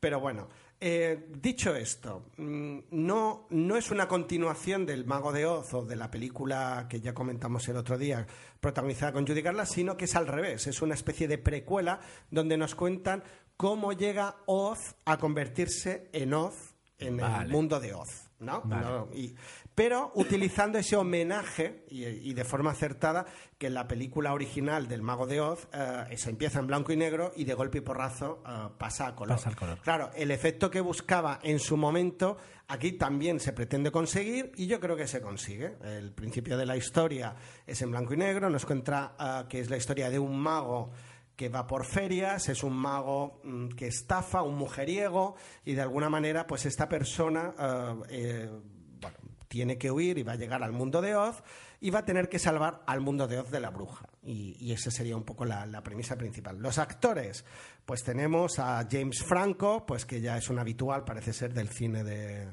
de Sam Raimi, lo hemos visto haciendo de, de- de- de amigo de, de Spider-Man, a Mila Kunis, que a ti te gusta especialmente, ¿verdad? Bueno, especialmente. A, ¿A, a quién no le gusta Mila Kunis? ¿A quién no le gusta Mila Kunis? Además está guapísima. Por eso. Bueno, no quiero hacer spoiler, está guapísima durante una parte de la película. Rach- eh, Raquel o Rachel Weisz, eh, Oh. etcétera, etcétera. De reparto vamos bien, es una película, eh, bueno, donde el principal actor es James Franco y el resto, pues, giran a, a su alrededor. El protagonista es Oz y ahí está. Bueno, ya hemos hecho un poco la presentación de la película, ya nos hemos colocado, Bien, nos hemos sí, sí, sí. situado. Me sitúo. En cuanto a lo que preguntabas del homenaje, pues sí, no, obviamente huye totalmente de la película, pero desde el momento en que empieza en blanco y negro y que hay una serie de guiños al Mago de Oz original, eh, sí, existen, pero eh, se desmarca totalmente. Para mí eso es un acierto me gusta porque de alguna manera pues hay una breve escena en la que sabes que esa es una referencia clara al león del mago de Oz y esa es una referencia clara al espantapájaros y eso pues los que seáis un poquito más cinéfilos descubrir estas cositas pues ah, entretiene ¿no? Eh, eh, ese trivial que nos gusta a veces hacer de la IMDB pues aquí está repleto de, de ello Bien. ¿Qué ocurre a mí? Ah, Bueno, la película está bastante bien, es entretenida, y aquí lo que a veces decimos que los efectos especiales están para la película, aquí creo que superan a la película. Son demasiado apabullantes, funcionan muy bien para el arranque, la parte de la película, pero luego ya saturan. Claro. Se busca ahí un, un super sensación. mega barroquismo en, en- en las imágenes. Y yo creo que eso satura bastante. Da la sensación eso y de, pierde fuerza la historia. de que visualmente te, te- te des- distrae de, de lo que realmente debería contarte. Distrae. Y es, la, la verdad es que es espectacular lo que han conseguido con, obviamente, efectos digitales, pero ya lo vimos y en, perfectamente en, en Avatar, que se puede conseguir. Además, me recuerda mucho a Avatar porque abusan mucho de las flores y de los colorcitos y de tal. y hay- podríamos, creo que, superponer planos y no sabríamos qué película estamos viendo. Pero en ese sentido, claro, la historia pierde protagonismo. Los actores están bien, pero quizás ese exceso de imágenes hace pues que, que pierdan fuelle. Pero yo lo que. Pero la película se puede ver perfectamente. Yo os la recomiendo, podéis ir al cine, pasaréis un buen rato. Pero yo quería aprovechar, yo hoy estoy un poco crítico, pues para criticar ah, el, el intentar volver a los clásicos, a lo mejor no es el mago de Oz al 100%, dándole ese giro súper mega moderno. Eh, y me remito a la serie Érase una vez, Mirror, me Mirror. remito a las películas como Mirror Mirror de Blancanieves o al último esperpento que no he llegado a ver porque me negaba a verlo de Hansel y Gretel. Estamos cogiendo los cuentos clásicos, ya lo hemos dicho alguna vez aquí, clásicos no clásicos, y les queremos dar ese toque moderno para ver si captamos al público más juvenil. Para mí es un error. El Mago de Oz creo que juega o juega mejor en, esa, en ese intento porque sí que se respira clasicismo y, y dándole un toque de modernidad, pero en las otras películas no tanto. Yo- quiero, me gustaría reivindicar el volver a los clásicos de forma más seria. Yo voy a, voy a dar un- una lección a toda esta gente que hace eso, eh, por, por todo lo que sé de cine, que es muchísimo. Pero eh, fíjate como, por ejemplo, eh, House, en realidad, y no soy, o sea, quiero decir, está bien, o sea, se ha, se ha hablado muchísimo como House en realidad es el personaje de Sherlock Holmes. Es decir, pero eh, vestido de doctor, eh, vesti- metido en un hospital en, en- en- en la actualidad, ¿verdad? sí, sí, sí. Eh, al fin y al cabo, decía el otro día Ricardo Danín en una entrevista en El Mundo que, que en el cine está casi todo escrito ya. Y es verdad, es decir, es, ahora cada vez es muy complicado eh, el que nosotros nos sentemos a hablar de una película sin que podamos compararla o ver sus referencias Sí, o sí. decir es como... Es cierto. Es muy, compli- es muy complicado. Entonces, eh, sin- sin- si no vamos a poder hacer algo en, en ese aspecto tan original, eh, vamos a hacerlo bien. Y, justamente como ejemplo es que se me ha ocurrido el House de, de- la televisión. Un personaje que sí, que en realidad estás hablando con un Sherlock Holmes eh, modificado y adaptado, eh, pero sin necesidad de cargarte o sin ni siquiera tener que ponerle el título para que la gente entienda lo que es o, o llame la atención y vayas a ver la película porque pone que es Hansel y Gretel, por decírtelo, o Blancanieves. Claro, ¿no? ese- el, el McNuffin, o como se llame, MacGuffin. terrible. No, eh, entonces, si se tienen que adaptar cosas, pues se van a adaptar. Y, que, y, y de alguna forma, por ejemplo, cine bélico últimamente estamos muy centrados en el, en el cine de en el cine de Irak, eh, perdón, en el cine de Irak, en el cine de, la guerra contra los terroristas, o, etcétera, etcétera, y hemos dejado pues pues otro tipo de cine bélico o musical. Este, quiero decir, va por va por momentos y va por épocas en los que el cine gira hacia un lado o hacia otro, pero cuando tienes que volver a revisitar un mismo tipo de historias, tienes una oportunidad pues para hacerlo de una forma interesante, entretenida y no pues eh, constantemente el, buscar el marketing. El ese es el problema. El, problema es que ah, duele mucho. Eh, duele mucho. Este, este fin de semana o el que viene, o a finales de mes, si no voy mal, se estrena Iron Man 3. Quiero decir, vamos a ver hasta qué punto coges una película que nos gustó a todo el mundo mucho en la primera, que en la segunda ya estás haciendo por hacer, y en esta tercera vamos a ver qué. El Pero a mí no me acababa de convencer. no, claro que no, pero luego eh, vamos al cine Pero y la también vemos. quieres ver la continuación de la Eh, historia. es claro, pero O te apetece. ahí está. Pero, Más que pero querer, te apetece. ¿no? se, se prostituyen los valores muchas veces y, y en este caso, pues, eh, con, con lo que tú decías ocurre mucho. Además, ahora, aparte de esta moda de, de coger a los clásicos, que yo estoy viendo la segunda temporada de, de Érase una vez y no tiene nada que ver con la primera. La verdad es que ya están desvariando mucho. Ah, Para mí ha perdido fuelle. A las niñas siguen encantadas. Pero ahora, por ejemplo, lo que tú decías de falta de ideas, ahora vuelve el remake de Carrie, que pude ver el tráiler el otro día. Posesión infernal. Es casi un calco, de, de- de- viendo el tráiler, pretende ser un calco de la película original. Eh, y está eh, Posesión Infernal, que se acaba de estrenar, que es una de las grandes de San Raimi. Eh, ahora se ha estrenado un remake de la película. Entonces, si ahora coges la cartelera, te das cuenta que la originalidad brilla por su ausencia. Cuando hay intentos válidos, pues hay que mimarlos, ¿no? Quizás la película de Ricardo Darín pues no será un peliculón, pero por lo menos intenta tener un guion Ya. propio, como Almodóvar, que a mí no me ha gustado, pero al menos intentas hacer algo de cosecha propia. Ya. Eso hay que valorarlo hoy en día porque Sí, sí, sí. parece que escasea. Totalmente. Bueno, la referencia, por acabar con la película que estoy mencionando, El Mago de Oz, es de la con la película del película. año 39, en la que es curioso, Víctor Fleming era el director acreditado, pero habría tres más, que es Josh Cukor, otro gran director, Merlin Leroy y Norman Taurog, y las escenas de Kansas son de Kim Vidor. Yo esto no, no lo tenía, no, no lo sabía, y el único que aparece como acreditado en, en la, en la IMDB es Víctor Fleming. Pero- Fíjate. fíjate. pero sí que bebe mucho eh, Sam Raimi de, de esta versión. Y lo que ocurre, y yo creo que es lo que le ha fallado en el último Spider-Man, sobre todo a Sam Raimi, es el abuso o el exceso visual. Eh, eh, es apabullante, queda muy bien en el tráiler y quizás llame la atención. Pero luego la historia la tienes que vestir muy bien porque estás poniendo el listón muy alto. Y yo creo que ahí la película, pese a que entretiene, eh, falla. Bien, pues me ha gustado mucho tu, tu resumen, eh, tu análisis o tu comentario sobre la película y, la verdad es que me da, me da la, la sensación de, de, de poder, bueno, de poder eh, no verla, pero al menos sí, sí Yo creo tenerla que sí, como ¿eh? referente. Yo te animaría. No, no- te va a defraudar. O sea, o, perdón, no te va a aburrir. Es una buena. Es un cine de palomitas, pocas palabras. Bien, pues eh, vamos con las verdaderas palomitas, que son los comentarios que nos habéis dejado en todo este tiempo. Adelante. Que por cierto, no lo hemos dicho eh, en la quincena, eh, vamos a intentar, siempre decimos lo mismo, a grabar más audio comentarios y en esta quincena eh, cortitos, ¿no? Lo que yo llamo audiobús, eh, pequeños comentarios sobre películas y dejamos, hemos dejado pues La Jungla y Los Crocs, el comentario en esta última quincena y vamos a intentar ir grabando algunos para que la espera del episodio pues no sea tan, tan larga y sea un poquito más amena. Eh, digo porque eh, a veces nos quedamos cortos aquí, tenemos, bueno, en el audioboo este tenemos solo tres minutitos, pero intentamos dejar nuestra valoración. Estos quedarán colgados en- directamente en Facebook, no los pondremos en el blog para no liar el tema del feed. Sí. Y también os podéis suscribir en iTunes a solo los cortos, que era una petición que nos hicisteis y que ya hemos cumplido.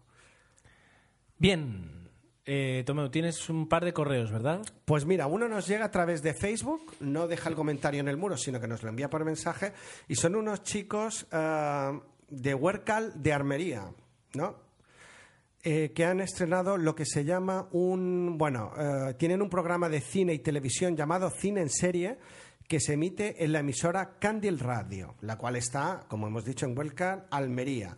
No son profesionales y, bueno, se puede, os podéis descargar este podcast de cine en iVoox, iTunes y en Facebook, donde semanalmente colgarán los episodios y hablan un poquito de todo, ah, hacen un viaje en el tiempo en la que se estrenan películas de grandes éxitos pues en la década de los 70, en los 80 y ahora parece ser que están de lleno en los 90. Ya sabéis que mm, el cine de los 80 da mucho de sí y el de los 90 también. El de los 2000 que llamaremos, la verdad es que no lo sé.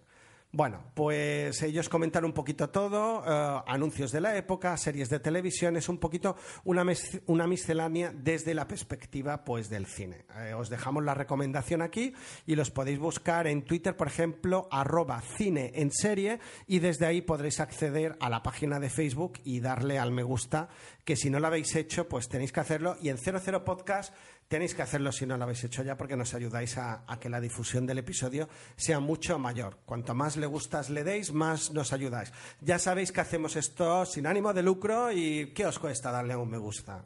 ¿Grabamos una coña con esto? Tenemos que hacer algo. Las coñas están ya Venga, continúa. viejas. Bueno, ¿qué más? Nos ha llegado por mail Héctor. Hola, escucho desde hace muchísimo y puedo asegurar que sois, muchas gracias, uno de los tres podcasts preferidos. Y pase lo que pase, lo será. Mm, Bueno, nos escribe diciéndonos pues que nos ha escuchado comentar muchísimas veces el tema de la regularidad y que nos proponía eh, el, que grabáramos em, por Skippy o incluso hacerlo en pequeños, en pequeños bloques. Eh, pues un día grabamos una película, un día otro.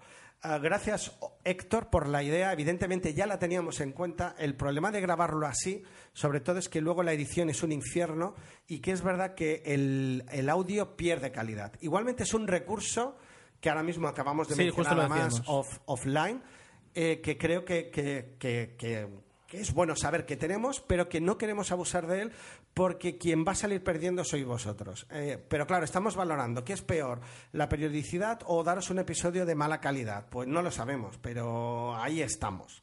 Y, eh, y lo que también prometemos es dejar ya de ser cansinos con el tema de la regularidad. Ya vemos que es imposible ahora mismo conseguir fidelizar cada 15 días y nos hemos propuesto pues no hablar más del tema. Vamos a grabar cuando podamos y lo que vamos a hacer cuando grabemos es dejarnos la piel aquí en el contenido para que vosotros disfrutéis pues como nosotros disfrutamos cuando grabamos. Igualmente, gracias Héctor por aportar ideas ah, para que esto sea o que los episodios cada vez salgan mejor. Y bueno, tenemos una nueva fan, una nueva fan que se llama Elaine Benes, que además es curioso, normalmente eh, en el mundo del podcast o de los blogs desvirtu- desvirtualizas a la gente, primero la conoces online y luego la conoces alguna vez, se da el caso que la conoces offline. Aquí fue al revés, la conocimos tomando unas cañas en Palma y ah, Jesús, que siempre es un gran estandarte de 00, nos recomendó ah, y, y ya se declara fan de nosotros y dice que a partir de ahora nos va a escuchar. La broma de la bicicleta pues iba ah, con ella. Antes porque decía que nos escuchaba escuchando la bici, que se reía y que la gente la miraba y tal. Pues eso, que cuidado con la bici que no queremos que te hagas daño. Totalmente. Y gracias por tus palabras tan bonitas. Bien, pues eh, hemos tenido pocos pero intensos comentarios en, en, eh, Facebook. El primero que tenemos y que estaba aquí yo intentando memorizar un poco es el de Indica. Los cortos comentarios de Indica. Que Oh, otra vez el mismo chiste. que podría publicarse en un libro. Sí, porque además no- le decimos que los haga corto y hace lo que le sale No, de no, las pero- narices, pero- que eso es la grandeza Eh, de 00 de podcast. 00 Bueno, no. y, y de- y de- y del mundo Por una parte, nos dice que, que- que, bueno, que sigamos publicando, que lo importante es que busquemos huecos para poder publicar, que eso es lo que merece la pena. Que sobre el perfume dice que le impactó en su momento el libro, pero sigue sin ver la película porque tiene miedo que la película se haya adaptado mal. Que sobre el Atlas de las Nubes la fue a ver y se quedó con, con la sensación de que me han querido contar, que intentó, intentó leer un poquito la película, un par de críticas, y se quedó con más la sensación, pero que a raíz de lo que yo expliqué entendió un poco más. Es verdad que ah, si no conoces el libro, eh, salta tanto que al final no te cuenta nada. Que el momento en el que eh, Hugo Weaving ah, ha- hace un, un papel de mujer, pues en ningún momento se lo, se lo tragó como que fue, si fuera una mujer de verdad, eh, cuando en la película lo pretende ser, y en todo momento pues lo que vio fue un, travesti y que aparte le recordó a Priscila, de Reina del Desierto. Y que le gusta quedarse, y a mí también, la verdad, eh, a ver, pero esto no lo vi, los créditos de la película y eh, dice que no entiende por qué ahí hay un agradecimiento a Natalie Portman. Yo tampoco. Lo voy a mirar en, el trivia de, de la IMDB a ver si aparece. Ah, y que una película que destacaría, fíjate, es la de Siete Psicópatas. Ah, la tengo ahí Ah, que no ah, sé si ver o no ver. Ah, dice que si nos gustó eh, eh, Escondidos en Brujas, Sí. eh, es del mismo director. O, el o si nos gustó el ir- irlandés, dice que tiene eh, que, que nos puede Ah, pues gustar. las dos me gustaron. La verdad es que sí, y que tiene un reparto muy bueno. Dice que ha visto Parker, que ya habrá visto Tomeu seguramente, la última película de Jason Statham. No, me dio mucha pereza. Me dio mucha ¿Por qué? pereza. Por la protagonista, Ah, vale. ¿Quién es? eh, Jennifer López. Mm, pues sí, pues sí. Ahí frené en seco, ¿sabes? Eso de que vas a 120, ah, no, Jason Statham, y de golpe porrazo, ah, Jennifer López y frené. Bueno. Y al final nos metimos a ver la de Almodóvar, lo cual no sé si fue una buena. Gangster, Gangster Squad dice que con el, con el actor del momento Ryan Gosling y que le recordó mucho a los intocables de Elliot Ness. Ah, bien, pues eso es, creo que es una buena referencia. Volvió a ver la vida de Pi, que tenía ganas de verla de otra vez en la, gran, en la gran pantalla. Y que Acaba de dice salir que- en DVD. y que dice que, perdón, que merece la pena. ah, y que en su quiniela personal tenía a Ang Lee como ganador del Oscar y a banda sonora por los comentarios que, eh, que yo hice y que también la veía ganadora. La verdad es que la banda sonora es muy bonita. Ah, dice, como, como podéis ver, soy incapaz de hacer un comentario corto, aunque lo intente, pero confío en vuestro buen hacer resumiéndolo. Pues aquí, aquí continuamos. Dice que, por cierto, dice que también vio Argo ah, y que le gustó qué. que le gustó. Dice que como anécdota, ah, dice que cuando llevan un buen rato, eh, le preguntó a, a su hermana, dice, ¿ese es Ben Affleck? A mí, o, o mejor dicho, ¿cuándo sale Ben Affleck? A mí también, la barba me despistó del todo. Yo me tuve que fijar muy bien hasta que decir, Si es que hasta interpretaba bien, ¿no? Que es un poco lo que te descolocaba. dices, es Ben Affleck, no, no había caído, dice. Está- pues sí es buen actor a veces. Am, ¿Por qué creo que se ha llevado el Oscar a Mejor Película? Dice que aunque cuentan eh, al principio que Estados Unidos eh, eh, pues se buscó lo que, lo que, lo que luego le pasó, ah, en la película no deja de ser una americanada donde ellos son la leche y unos héroes capaces de salir eh, librados de las situaciones más complejas, tipo Apolo 13 y similares. No, Muy no, del gusto de equipo. A. Eso es una peli del equipo A, vamos. Dice, y no Django, dice, donde es un alemán el que viene a decirles que es irónico que, que todos somos iguales y que la esclavitud es mala. Eh, hay que decirlo, bueno, el, el personaje de, de Schultz, eh, de Dr. Schultz es, es alemán, eh, que el personaje, que perdón, que el actor, que mm, Christoph Waltz es austríaco en realidad. Es austríaco. Bien, tenemos un comentario de Amaya ah, que dice que enhorabuena por los 150 programas, dice que no sabe cuántos habrá escuchado en los últimos tres años, eh, pero es un montón, dice, y no me enteré de que pedíais audio comentarios, que si no se hubiera enviado uno, no pasa nada. Ya, ya, claro. pasa nada. Es que nos tenéis abandonados con los comentarios. Yo no digo nada, ¿eh? Bueno, si a lo mejor los abríamos al blog, por ejemplo. Pero bueno. Abramos una votación y quien gane. Eh, sí, eso- eso, vamos, vamos a intentar. ¿Quién está a favor de abrir? Mira, en, el, en los comentarios, y así a ver si conseguimos que comenten, del, eh, lo vamos a colgar en Facebook de momento. Y los que queráis decir, pues yo quiero abrir los comentarios al blog, sí o no, ponerlo y, y aunque sean cinco el que gane, haremos lo que digáis. ¡Hala! ¡Hala! ¡Hala! Mira. ¿Qué Bien, más? pues eh, nos decía que. eh, te decía, dice, ¿no, ¿no te gustó Frankenweenie? No, lo siento. Dice que la, la disfrutó muchísimo y que tiene que ver todavía el corto original y que a ver si hace lo mismo que tú y revisiona El Mago de Oz. Antes, eh, dice que desde que era una cría no ha vuelto a verla y tiene ganas. Mira, es un buen ejercicio verla antes de ir a ver la, la nueva de Oz. Porque así yo pillé un poco las referencias gracias a haberla visto recientemente. Bien, luego continúa. Dice que ella cree que siempre va a tener más mérito como se hacían antes las películas en- que, que ahora con los efectos especiales, fíjate. Dice que le gustó mucho Cuenta conmigo, que la vio hace tres años y la disfrutó mucho Invasión a la Tierra, que le pareció bastante entretenida. Eh, aquí, aquí es eh, tirón de orejas para mí. Melissa McCarthy estuvo nominada al Oscar, pero no lo ganó. Se lo dieron a Octavia Spencer. Es que, menos es que, mal. es que, es que. Y Tomeu. No me gusta el humor grueso, pero hazle caso a Ger y ve la boda de mi mejor amiga. ¿Ves? Vila y no. Nunca me he, reído tanto, me, me he reído tanto en una sala de cine. Claro, si conectas con la película te puedes reír mucho porque... eh, Sí, es verdad. es que Y es lo que decimos siempre. Yo la aviso, bueno, es habla en casa con mi mujer y a lo mejor no es lo mismo.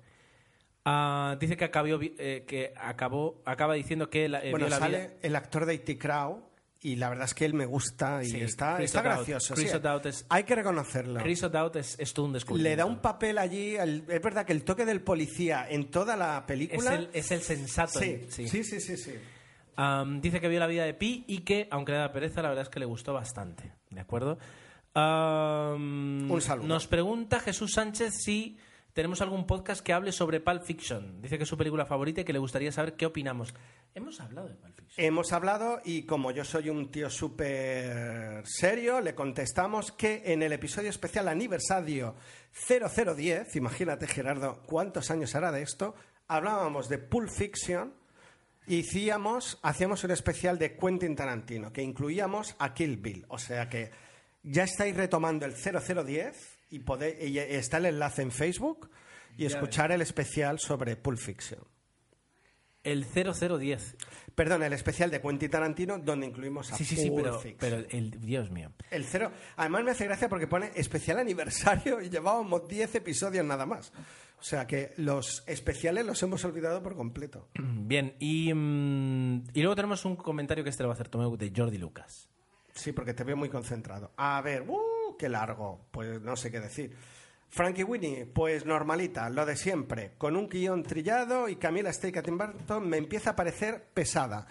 Y bueno, eh, me sabe mal decirlo, pero creo que estoy un poquito de acuerdo con Jordi. Bueno, Es que sí. 2001, que hice- hicimos una referencia fugaz, porque ya sabéis que nos gustaría hacer algo mucho más serio, está increíble, bien, bien hecha, tiene un guion y una realización impecable, icono del cine, es de esas películas que te hacen reflexionar, pero a mí me aburre mucho.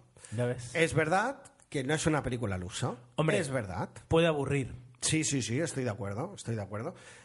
Teniendo en cuenta que tenemos planos fundidos en negro de muchos minutos, sí que puede llegar a aburrir. Fin, ah, no voy a leer lo que él dice, pero está totalmente de acuerdo conmigo. Un sinsentido, un truño y, y que la película es, eh, es, es eso, que intenta acabar, o sea, eh, la acaban sin acabar. O sea, un desastre de película. Un full de Estambul, me gusta la, la expresión. Amanecer, segunda parte. Dentro de lo horrible que es toda la saga, donde casi no pasa nada, al menos aquí hay un poco de acción. Al final, aunque sea puntos suspensivos, vale, también coincidimos. Yo creo que con Jordi hay aquí Sí, buena ¿no? afinidad. Alien, peliculón que no ha envejecido mal, sino al contrario, es mejor aún. Estoy de acuerdo. Después de ver las porquerías que hacen últimamente, les da más valor aún. Y algún efecto un poco así, pero muy poco y comprensible. Pone un interrogante, ¿es la mejor película de terror ciencia ficción? No lo sé si es la mejor, pero estaría para mí entre las Mm, primeras. hombre, es buena, pero no, no sé hasta qué punto. Pues Sería complicado. Te reto a que me digas una mejor que Alien. Terror y ciencia ficción. Vale, vale, lo pensaré. Lo pensarás, vale. Podéis decir Depredador. Es que no lo he visto. Vale. Bueno, pues si hiciste el esfuerzo de ver. Lo que pasa que Pedrator creo que ha envejecido. Pedrator eh, ha envejecido peor. Cuenta conmigo, preciosa y genial película, simplemente la historia de cuatro amigos de unos 12 años el último día de verano en busca de una aventura. Qué bonito el resumen del argumento que acaba de hacer Jordi Lucas y es lo que antes mencionábamos, que puedes hacer una buena película con poco. Y es un buen ejemplo, eh, cuenta conmigo. Invasión a la Tierra, según él, extraña película porque es una película bélica típica y tópica, pero que los enemigos no son que los enemigos son extraterrestres. Está muy bien hecha, pero que olvidas fácilmente. A mí ya me va bien. Cine que se viene, ya mencionamos Iron Man 3, pues sí está bien y la iré a ver, pero pese a que el personaje es muy interesante y le queda perfecto al actor, es verdad. Para mí esta saga está por debajo de Capitán América y Los Vengadores. Hombre, por fin no coincidimos. Yo creo que de todas es mejor Iron Man. La primera, la segunda. La primera, la primera, sí. Habrá que ver qué pasa con esta tercera. Él habla de saga, si ponemos las tres películas, Iron Man, Capitán América y Los Vengadores, pongo primero Iron Man, luego Los Vengadores y luego Capitán América, pero pues muy poquita diferencia, porque es verdad que son tres buenos ejemplos. Y After Earth puede ser interesante y esperemos que el director espabile un poco porque si no se puede ir buscando trabajo. ¿Por qué decís que es de otra planeta? Si es la Tierra, lo dicen en la sinopsis y se dice en el tráiler. Pues no lo sé. Mm, fíjate que vi el tráiler y no me quedó claro si era... Porque creo que lo vi en inglés y de ahí supongo que viene mi confusión. Perdón. De ahí, de ahí viene. Películas del podcast, Los amantes pasajeros, ni la he visto ni ganas que me hace, y menos después de leer e escuchar las brutales críticas hacia la película. Almodóvar no es mi rollo, he visto cuatro o cinco suyas y me aburrieron mucho. La única salvable fue La piel que habito, justamente la que yo no he visto, exceptuando el momento del personaje, bla, bla, bla. Bueno, para no hacer spoiler. Encima, pese a calificada por casi todo el mundo como Bodrio en taquilla, ha funcionado bien, es correcto. Y es lo que pasa cuando tienes un nombre y vas a verla por inercia. Cloud Atlas está bien hecha, el guion está bien, no es tan rara como esperaba, los actores genial todos. Fotografía espectacular, Mallorca sale preciosa. Hmm. Y el maquillaje brutalmente bueno. Espero que aprendan los maquilladores de la última de Harry Potter y de Prometheus sobre todo. Pero lo que pasa es que es algo confusa, la película son muchas historias y un ratito de cada una. Y como pierdes un poco el interés y te pierdes un poco. Está bien, pero a lo mejor un poco más lineal hubiera estado mejor. Pero supongo que el secreto de Cloud Atlas debe radicar en eso, ¿no? En, en que es una película que cuenta varias Sí, historias. sí, pero claro, el libro, quieras o no, te permite tener- hacerlo con mucha más. Maestría. Eh, exacto, exacto. Mencionaste tú, el próximo martes nos toca hablar de Pretty Woman en Facebook. ¿A qué te referías? ¿A que la habías visto o que la querías ver y...? No, Tomeo, eso fue que eh, compartimos eh, cine, en- eh, o sea, una Ah, era cine en serie. Vale, qué mal estoy. Qué- Est- qué eh, viernes por la tarde vamos a mandar a Tomeu ya Ah, directamente. entonces, sí, a- a estas horas ya están casi las diez y media de la noche. Hemos empezado a grabar a las cuatro. es una exageración, pero bueno. Y luego no sé si leer Adelante. Ah, sí, un cariñoso mensaje de Maximiliano Sotile que nos dice que la ah, periodicidad del podcast, uy, se me acaba de cerrar el Facebook, es un desastre que nos dejemos excusas como de enfermedades de la niña.